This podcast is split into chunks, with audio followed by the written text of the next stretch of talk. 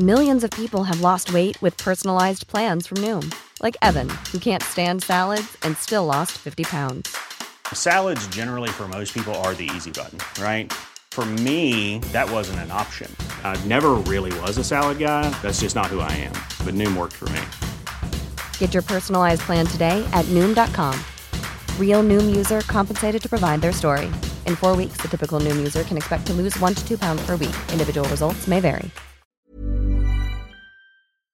Se cumple la semana 11 de guerra entre Rusia y Ucrania y con ella llegamos a una fecha clave del conflicto, el famoso 9 de mayo, día de la victoria que conmemora la rendición alemana en la Segunda Guerra Mundial, siendo este posiblemente el día más importante y simbólico para Rusia. Es por ello que se había especulado mucho con lo que Putin podría hacer de cara al gran desfile que todos los años se organiza para conmemorar este día. Desde hace semanas había dos vertientes de opinión. Por un lado, muchos creían que si Rusia conseguía sus objetivos en el Donbass, era posible que Putin proclamara su particular victoria y pudiese poner fin al conflicto. En cambio, si para el 9 de mayo Rusia, como así ha sido, no podía conseguir sus objetivos en Ucrania, iba a decretar una movilización total de los reservistas con el fin de aumentar sus fuerzas en Ucrania o incluso declarar formalmente la guerra a Ucrania. Finalmente, nada de esto ha ocurrido. Como explican muchos analistas, incluso desde la propia Rusia, una movilización total de reservistas no iba a tener un gran efecto sobre el terreno, ya que el problema de Rusia ahora mismo no son tanto la cantidad de hombres disponibles, sino el equipamiento de estos. Y es que mientras que Occidente sigue suministrando armas a Ucrania, hay cierto equipamiento de última generación que ya escasea en el ejército ruso y que es de difícil reemplazo. ¿De qué sirve enviar reservistas mal entrenados sin un equipamiento adecuado? En el tema militar no ha habido prácticamente cambios esta semana. Los rusos se han tenido que retirar de algunas posiciones cercanas a Kharkov, pero a cambio han ganado algo de territorio en la zona de Izium, donde prosiguen los esfuerzos rusos por cerrar la pinza del Donbass. Imágenes de combate llegan de todo tipo y condición, pero el ritmo de bajas parece aumentar con respecto a las últimas semanas. En Mariupol, concretamente en la planta de Azovstal, último reducto de los ucranianos, las cosas continúan igual, y los soldados del batallón Azov resisten en los túneles de la planta, aunque su perímetro de control en la superficie se ha reducido. A pesar de todo ello, todavía resuenan tambores de guerra que sugieren que el objetivo final de Rusia es la toma de Odessa con el fin de asegurarse el territorio ucraniano al sur de esta, y sobre todo para abrir un corredor que conecte el territorio no reconocido, pero de facto independiente de Transnistria, con el resto de territorios bajo control ruso, y así acabar con el aislamiento de la región moldava. No hay ganadores en una guerra como esta. El Banco Europeo de Reconstrucción y Desarrollo vaticina una caída del PIB del 30% para Ucrania y una del 10% para Rusia. De hecho, Ucrania calcula que pierde 160 millones de euros cada día que pasa sin acceso al mar. También fuentes ucranianas informan de que al menos 100 hospitales y 200 ambulancias han sido víctimas de los bombardeos rusos.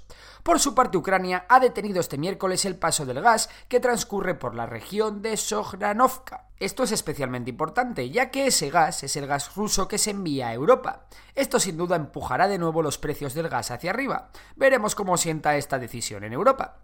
En el plano internacional, el presidente de Estados Unidos, Joe Biden, ha firmado la aplicación a Ucrania de la ley de préstamo y arriendo, una ley de 1941 que permite vender, transferir, prestar, alquilar o entregar material de guerra a cualquier país que Estados Unidos considere vital para su defensa y habrá que estar atentos a la cumbre de la OTAN que se celebra este año en Madrid, a finales de junio, ya que puede haber importantes novedades, puesto que Finlandia y Suecia van a pedir oficialmente su inclusión en la organización. Otro guiño de Estados Unidos a Ucrania ha sido la eliminación del arancel del 25% al acero ucraniano que Trump había impuesto en 2018.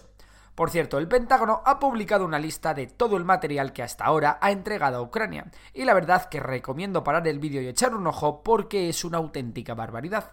La presidenta de la Comisión de la Unión Europea, la archiconocida Ursula von der Leyen, ha anunciado que la Unión Europea espera pronunciarse en junio sobre si Ucrania obtendrá o no el estatus de país candidato a la Unión Europea.